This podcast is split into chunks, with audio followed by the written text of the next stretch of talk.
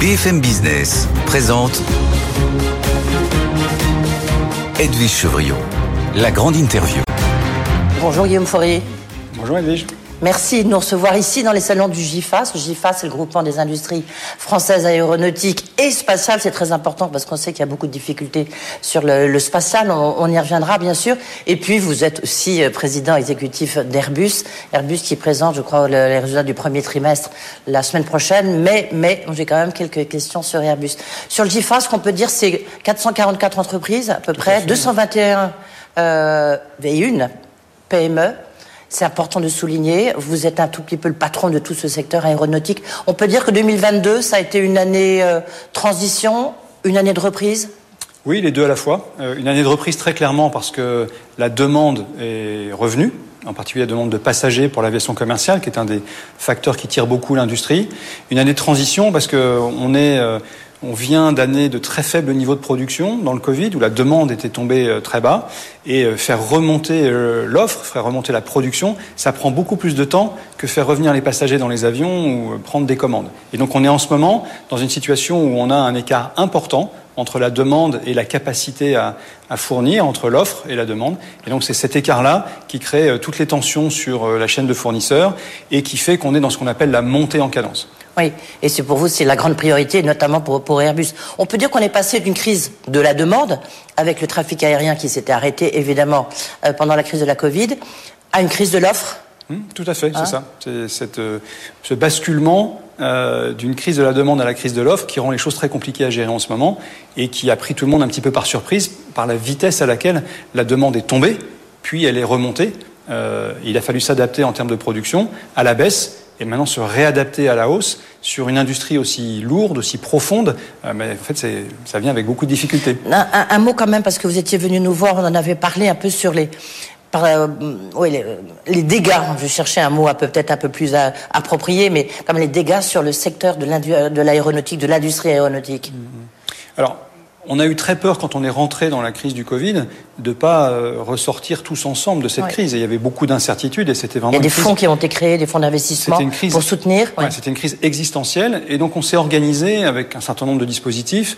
Euh, au GIFAS, on a mis en place ce qu'on a appelé des tours de contrôle pour avoir beaucoup d'anticipation sur la situation de l'ensemble des fournisseurs. Et on a mis aussi des dispositifs en place, dont le fonds euh, qu'on a créé avec l'aide de l'État, des entreprises, d'investisseurs, et qui a permis de venir aider 70 entreprises euh, sur 70 opérations, pour être plus précis d'ailleurs, euh, pour que tout le monde soit là à la sortie de la crise. Et c'est le cas aujourd'hui. Tout, le monde, est là. Oui, il n'y a pas eu de faillite. Il n'y a pas eu de faillite. Sur les 221 PME, elles sont toujours là Sur les 444 entreprises, Tout le monde est là. Oui, enfin sur Airbus, c'est sûr qu'on a moins d'inquiétude, même si à un moment c'était quand même euh, assez fort. Le, ce qui est intéressant aussi à regarder, c'est que le militaire bizarrement, lorsqu'on voit la hausse des dépenses du militaire, qui n'ont jamais été aussi élevées euh, en France, en Allemagne, euh, en Europe, aux États-Unis, mais là, le militaire, il repasse derrière le civil. Le civil, c'est quasiment 69%, euh, les deux tiers, on peut dire, du chiffre d'affaires du GIFAS. Alors, traditionnellement, le civil est toujours beaucoup plus gros que le militaire en chiffre d'affaires. Euh, et dans le Covid, on a vu effectivement une inversion rarissime entre les deux sur la partie chiffre d'affaires. Pour autant, ce qu'on a vu en 2022, c'est un niveau de prise de commande sur la défense qui reste supérieur à celui du civil. Donc on est dans une situation qui reflète d'une certaine façon une grosse demande militaire et euh, la situation euh, de conflit dans lequel on est. Pour que ça se traduise en livraison, en chiffre d'affaires du domaine de la défense, ça va effectivement prendre plus de temps parce que les, délais sont relativement longs.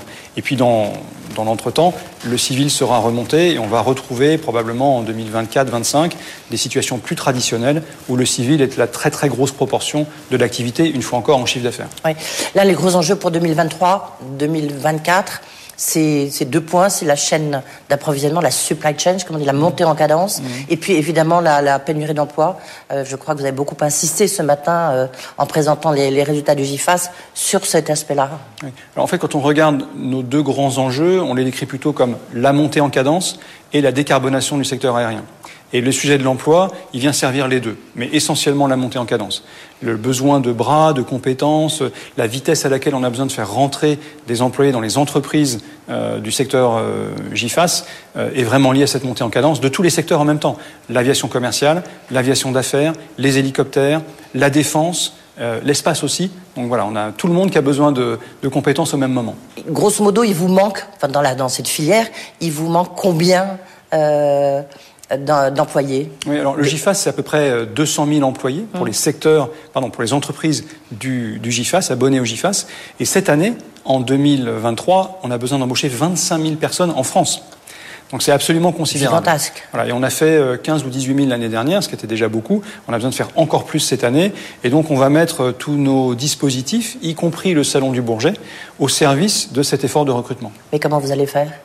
Ah bah, communiquer, inviter, euh, faire venir les gens, oui, montrer nos métiers. Il y aura plusieurs dispositif sur le salon du Bourget avec euh, des laboratoires, euh, un avion des métiers pour montrer tous les métiers. Euh, beaucoup, beaucoup de jeunes qui vont venir. Donc voilà, on va essayer d'être le plus attractif possible. Et puis faire du salon du Bourget 2023 un salon vraiment unique qui globalement, mondialement et aussi en France, va attirer beaucoup de gens, et en particulier les gens qui vont venir travailler dans la filière ensuite. Alors on va parler tout de suite du Salon du Bourget, on reviendra sur tout le, problème de la supply chain, parce que je crois que c'est vraiment aussi crucial. Sur le Salon du Bourget, ça fait quatre ans qu'il n'y en a pas eu. Mmh ça va être le grand rendez-vous de l'industrie aéronautique. Qu'est-ce que vous allez présenter, vous, par exemple, chez Airbus? Alors, je ne vais pas vous dire ce qu'on va présenter euh, chez Airbus. Bah, si, c'est le moment. Parce qu'on n'est pas encore au Salon du Bourget. Il y aura, enfin, j'imagine, une présentation du Salon du Bourget un peu plus tard euh, qui sera faite par... Euh, le président du GIFAS, en l'occurrence c'est vous. Patrick Daher, qui préside au, au, salon.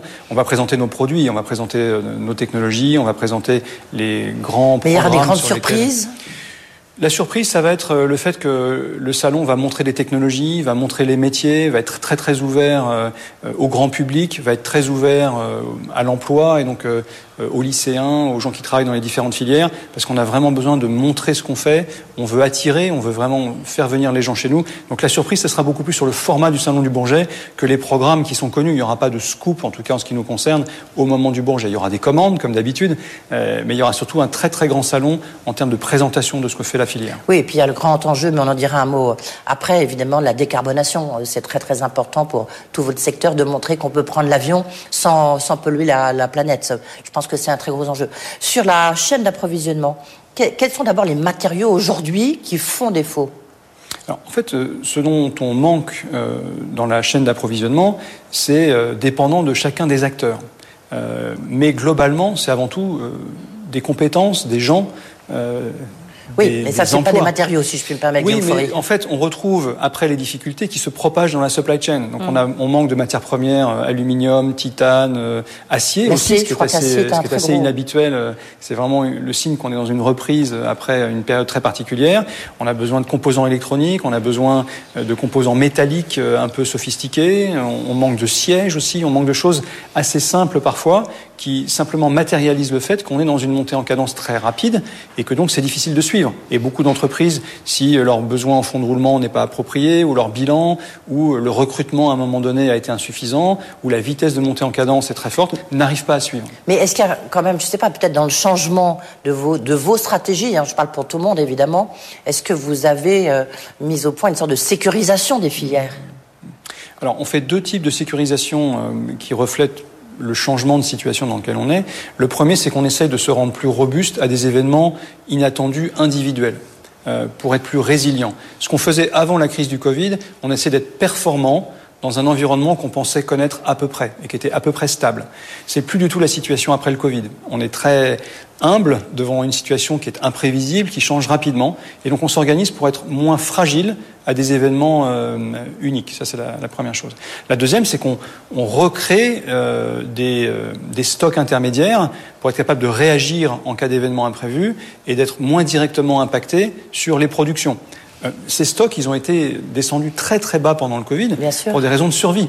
Et donc on est en train de les reconstituer progressivement. Oui, mais si, si on prend l'exemple d'Airbus quand même, euh, on voit qu'il y a une montée en cadence. Boeing au premier trimestre est repassé juste devant vous, puisqu'ils ont euh, livré 130 appareils, soit 3 de plus que Airbus. Donc c'est toujours le, match Boeing-Airbus. c'est qu'est-ce qui vous le deuxième trimestre, il va être décisif. Est-ce que vous pouvez nous assurer que vous allez atteindre vos objectifs de livraison en 2023 alors, tous les jours sont décisifs en ce moment. Tous les mois sont décisifs et tous les trimestres sont décisif. On est dans une ouais, course. que Boeing repasse devant Airbus quand même. On est dans une course de montée en cadence. Bon, le match, il est plutôt annuel. Hein. Ça fait quatre ans de suite qu'on a gagné le match. Donc je ne considère pas que le match de 2023, il est plié parce qu'ils ont fait trois avions de plus que Airbus euh, au premier trimestre. Mais je pense qu'indépendamment de la compétition entre Boeing et Airbus, ce que nous, on veut absolument faire cette année, c'est livrer nos clients. Et vous vous souvenez que l'année dernière, on n'a pas réussi à atteindre nos objectifs compte tenu des problèmes de supply chain. Donc cette année, on est vraiment focalisé là-dessus. On est à peu près en trajectoire sur le premier trimestre. Donc il faut continuer comme ça. Et effectivement, on va continuer à monter en production au cours de l'année. Et donc oui, le deuxième trimestre va être euh, important, mais le troisième aussi et le quatrième aussi. Oui, mais cette trajectoire, vous la maintenez, vous maintenez vos objectifs. Ah, mais vous savez comment ça fonctionne, euh, Edwige. Mmh. Tant qu'on ne change pas, c'est qu'on est sur l'objectif qu'on s'est donné. Aujourd'hui, euh, on a un objectif qui est très clair et c'est celui-là qu'on Mais est-ce que quand même ce premier trimestre a été une petite déception? Je vous ai dit, on est à peu près en ligne avec ce qu'on avait prévu de faire au premier trimestre. On savait qu'il serait relativement faible compte tenu de la façon dont on est rentré dans l'année 2023. Donc euh, ça se passe à peu près comme on avait prévu. Mais est-ce que vous est-ce que vous avez les moyens justement de cette montée en cadence? Ça fait plusieurs fois hein, que vous dites que c'est l'enjeu crucial pour Airbus, mais aussi pour bah, tout, tout, tout le système qui est autour de vous. Oui, c'est l'enjeu numéro un avec la décarbonation. Donc on est totalement focalisé dessus. Euh, on a énormément d'efforts pour le faire. On communique beaucoup avec la supply chain. Euh, on est très euh, en accompagnement des sociétés qui ont des difficultés. On a créé au niveau du GIFAS tout un tas de dispositifs pour le faire. Chez Airbus, on est aussi très motivé. Donc voilà, c'est difficile. Il faut être très clair. Hein. On est dans une montée en cadence, dans un environnement très complexe, très changeant, qui est beaucoup plus dur à opérer qu'avant le Covid, qui est soumis à des grandes tensions internationales, et donc l'environnement est complexe, c'est clair. Si l'on on, regarde maintenant, on a parlé de l'aéronautique, on reviendra sur la décarbonation ensuite, mais puisqu'on ce matin vous présentez les, les, résultats du GIFAS, il y a la défense bien sûr, il y a le spatial. Euh, un mot sur la défense. Bizarrement, 2022 a été une année euh, plus difficile pour la défense, alors qu'on a le sentiment, lorsqu'on voit les dépenses militaires, que ça a été plutôt une très bonne année. Comment vous expliquez ce paradoxe? Il y a un délai important euh, entre le moment où les efforts sont annoncés, euh, la mise en place des budgets au niveau des États, et puis la contractualisation et ensuite la livraison. C'est quand on a la livraison euh, des produits euh, des appareils, des équipements, qu'on voit le chiffre d'affaires arriver. Donc ça va mettre du temps avant qu'on en soit dans cette situation-là. Donc on a vu en 2022 les prises de commandes euh, augmenter significativement dans la défense. Ça reflète le début de cet effort. Mais effectivement, sur les livraisons, euh, il n'y a pas eu de changement significatif parce que le temps pour que ça se mette en œuvre est plus important que ça. Est-ce que vous diriez que l'industrie de la défense française a les moyens de, je veux dire, de tenir son rang? Oui, oui, je pense qu'on est. Qu'est-ce qu'il qu lui faut en plus très Est-ce qu'il faut de la concentration Est-ce qu'il faut Elle a besoin de pouvoir exporter, elle a besoin euh, de pouvoir investir, euh, elle a besoin de visibilité. Ça, tout le monde, dans tous les secteurs, l'agroalimentaire aussi. De ce point de vue-là, la défense est un secteur comme les autres. Hein. Et puis, on a besoin d'une intimité très très forte entre euh, les armées, le, le, ministère de la Défense et la délégation générale à l'armement et la base industrielle pour mettre l'accent en termes d'investissement, de technologie sur les matériels dont les armées auront besoin dans le futur. Oui, mais est-ce que la loi de programmation militaire du reste, la Première ministre, hier, n'en a pas parlé hein, de la loi de programmation militaire. Enfin, elle est là. Est-ce qu'elle est... Euh, c'est un très gros objectif, 100 milliards à peu près. Euh, est-ce que les, prochaines années sont suffisamment euh, créditées d'un budget important? Il y a toujours plusieurs façons de voir les choses. Hein. Oui, c'est pour ça que je vous pose la question. Ça reste un... Je la laisse ouverte ma question en attendant votre réponse. Oui, bah, ça reste un compromis à la fin, mais je pense que c'est un compromis quand même très positif par rapport à l'ensemble des contraintes dans lesquelles euh, l'État se trouve euh, et la situation économique générale. Il n'y a pas de déception. Il y a toujours plein de petites déceptions, mais il y a globalement euh, la reconnaissance que c'est un effort très important et que c'est une LPM très positive. La précédente a été exécutée, celle-là est en augmentation. Donc voilà, il faut prendre ce qu'il y a à prendre. il y a quand même beaucoup, beaucoup de travail pour tout le monde. Et l'État fait un effort très significatif euh, dans le domaine de la défense avec cette LPM. Oui.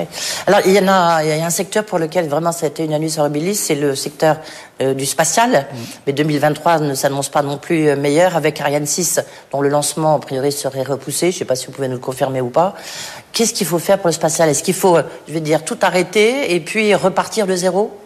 Alors, je ne suis pas le patron d'Ariane Group. non, mais vous êtes patron du GIFA, c'est pour ça que je vous pose la question. Justement, c'est la filière. Je ne suis pas euh, responsable de l'entreprise et je laisserai le nouveau responsable, Martin Sion, euh, parler sur Ariane 6. Ce qui me paraît très important, c'est que l'année 2022 a été une année, une annus horribilis, parce qu'il y a eu des très mauvaises nouvelles qui sont arrivées. Bon, maintenant, elles sont, elles sont là. Les mauvaises nouvelles, ça a été l'arrêt de l'accès à Soyuz, euh, et ça a été le crash de Vega C en fin d'année, qui fait qu'on a perdu deux lanceurs très importants dans la période où on transitionnait entre Ariane 5 et Ariane 6. On se retrouve dans une situation qui est effectivement extrêmement défavorable pour l'envoi dans l'espace euh, des satellites, de nos satellites. Et donc c'est une situation qui est très critique. Maintenant, tous les yeux sont sur Ariane 6 parce que c'est euh, la bouée de sauvetage, c'est le, lanceur qu'on attend tous. Et euh, on voit avec ce qui se passe chez nos concurrents, dans les autres grands euh, pays qui font euh, des fusées pour aller dans l'espace que c'est difficile pour tout le monde. C'est c'est pas quelque chose qui est simple à faire. Donc voilà, on, prend du retard sur Ariane 6, mais Ariane 6 va être un très bon lanceur et il faut que maintenant qu'on réussisse cette phase d'entrée en service. La décarbonation, c'est vraiment aussi c'est l'enjeu de de tout le secteur et de toute votre filière qu'est-ce que vous allez présenter déjà au Salon du Bourget? La Première ministre a annoncé un, grand plan d'action euh, de décarbonation. Je ne sais pas si vous en savez un petit peu plus, mais qu'est-ce que vous pouvez dire à nos téléspectateurs et à nos auditeurs pour leur dire si vous pouvez prendre l'avion tout en étant, euh, tout en ayant un, comportement euh, correct vis-à-vis de la planète? Je pense qu'il faut avoir en tête que la société humaine est dans une phase de transition euh, de l'utilisation des énergies fossiles euh, vers la décarbonation. Et ça, c'est une transition euh, qui prend du temps, et y compris pour l'aviation. On dit qu'on va être carbone neutral, qu'on va être neutre en émissions de carbone en 2050. Et la feuille de route de l'aviation, qui a été adoptée par l'Assemblée générale de l'OACI, l'Organisation de l'aviation civile internationale, la fin d'année dernière, a agréé cette trajectoire de neutralité carbone en 2050. Donc tout le secteur se place dans cette transition. il y a énormément d'investissements en technologie et dans les carburants pour rendre cette feuille de route euh, pour la, pour la rendre possible, pour la faire, pour l'exécuter. Je pense que c'est ce que la Première ministre va venir expliquer au Salon du Bourget, à la fois sur les technologies, on a un certain nombre d'idées euh, sur les sujets sur lesquels on travaille avec eux, donc je pense savoir ce qui va se passer, et également, et là c'est plus dans les mains d'autres acteurs, sur euh, l'accélération de la production et de la consommation des carburants dits durables, qui est un sujet très très important sur lequel euh, le gouvernement français s'est mis en route, réunit les acteurs pour accélérer. Est-ce que l'e-fuel, c'est une solution? C'est une solution à, moyen terme? L'e-fuel Oui. Oui, oui. Alors, dans les carburants durables, il y en a de très très grandes quantités. Un carburant durable, c'est un carburant qui prend du carbone dans l'atmosphère, d'une façon ou d'une autre, euh, et qui ensuite le remet dans l'atmosphère au moment où il est brûlé dans un réacteur.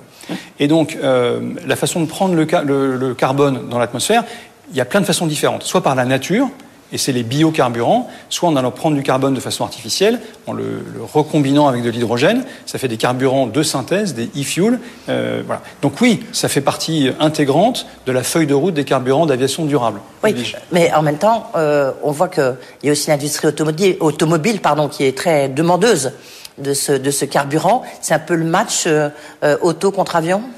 Non, mais euh, il y a une course globale sur le transfert des énergies des énergies fossiles vers les énergies euh, décarbonées. Et oui, la ressource énergie décarbonée est une ressource qui est rare aujourd'hui. Donc tous les secteurs essayent de contribuer à l'accélération des investissements dans les domaines qui sont leurs domaines pour pouvoir accéder à, ces carburants les uns ou les autres. Donc il y, a, il y, a, à la fois une compétition, mais il y a aussi une synergie sur le fait de transférer euh, des investissements des énergies fossiles vers les énergies décarbonées et après pour des usages différents.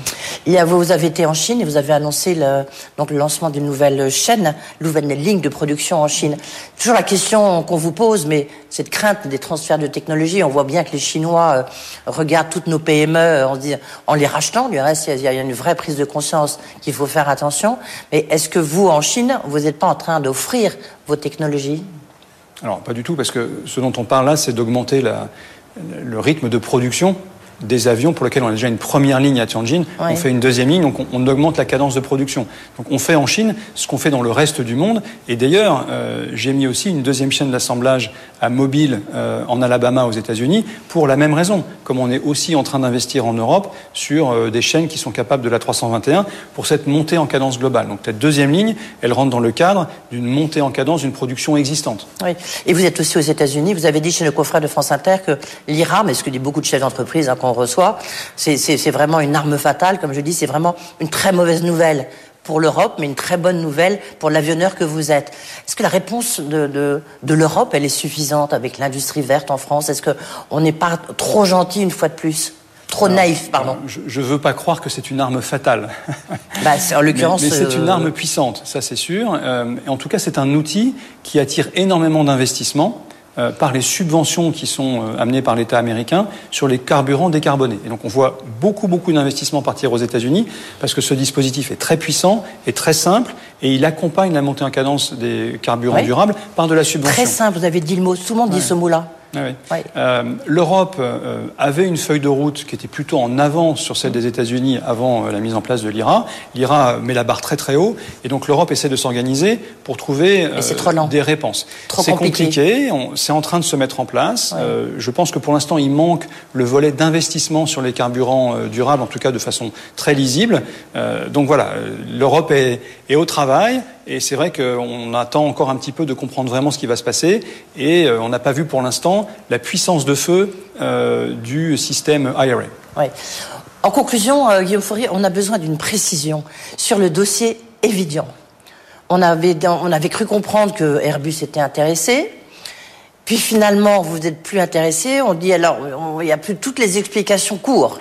On dit que c'était trop cher. On dit que c'est parce que vous êtes quand même un groupe franco-allemand et même un peu plus, et que du coup il y a la crainte sur tous les aspects un peu de défense, qu'il y ait des fuites de données. Pourquoi est-ce que vous avez renoncé? Est-ce que c'est un renoncement définitif? On a été précis euh, sur ce qu'on a décidé de faire. On avait regardé avec euh, Atos la possibilité de prendre une participation de 29,9% dans le capital d'Evidian. c'est ça qu'on a euh, renoncé à faire. Et on a quand même dit euh, au passage qu'on continuait à travailler avec Evidian sur un accord stratégique de long terme, parce qu'on a beaucoup de choses à faire ensemble, et on reste euh, disponible pour trouver des solutions euh, avec Evidian qui soient d'une autre nature que celle-là. Donc voilà. Donc, non, mais il y a beaucoup de spéculations sur lesquelles je ne vais pas commenter. Voilà exactement précisément ce qu'on a fait, tout simplement. Mais ça veut dire que c'était. Pourquoi est-ce que vous avez renoncé? C'est qu'on a jugé que les conditions euh, étaient Mais c'était trop cher, c'est pour ça ça, ça nous appartient. On, a regardé euh, cette opportunité-là, on a vu que c'était pas ce qui correspondait à ce dont on avait besoin à ce moment-là, dans les conditions où c'était, et on avance sur autre chose. C'est ce qu'on fait dans tous les dossiers. Euh. et quand vous dites juste sur les conditions stratégiques, ça veut dire que vous pourriez quand même revenir sur une participation capitalistique Je ne vais pas vous répondre sur une possibilité ou une autre, euh, on reste intéressé à faire des choses euh, avec euh, Evidian. C'est une société avec laquelle on travaille, qui est un partenaire, qui est à nos fournisseurs. Et voilà. Si, mais s'il y a, d'autres entreprises, je sais pas, on parle de Thales, on parle de beaucoup de gens, hein, beaucoup d'entreprises, pardon. Est-ce que, à ce moment-là, vous pourriez vous repencher plus fortement sur le dossier? Grosso modo, est-ce que c'est évident ne doit, bah oui, c'est très très important tout ce qui touche la cybersécurité. Est-ce que vous diriez que ça ne doit pas échapper à Airbus, in fine? J'ai pas de commentaire à faire de cette nature. Euh, on est partenaire avec euh, Evidian, avec Atos, on travaille avec eux. Euh, on a regardé une opportunité de faire quelque chose à un moment donné. Ça concluait pas. On est passé à l'étape suivante, c'est tout. Donc voilà, il n'y a pas de spéculation plus générale. On est dans cette situation aujourd'hui. Il y a beaucoup de spéculation, vous le savez mieux que moi, évidemment. Juste un mot, vous présentez vos résultats la semaine prochaine, hein, du mhm. premier trimestre. Un commentaire sur le premier trimestre Juste. Bah, je présente les résultats la semaine prochaine. Mais c'est un, un premier trimestre un peu euh, qui a été difficile C'est un premier trimestre qui a été à peu près en ligne avec ce qu'on imaginait. Euh, voilà, on, avance. C'est juste le premier trimestre, hein. c'est toujours euh, le début de l'année, donc on a encore beaucoup de choses à faire devant nous. Merci beaucoup Guillaume Faury. Guillaume Faury, donc le président du GIFAS et le président exécutif d'Airbus. Merci beaucoup. Good Evening Business. Actu, experts, débat et interview des grands acteurs de l'économie.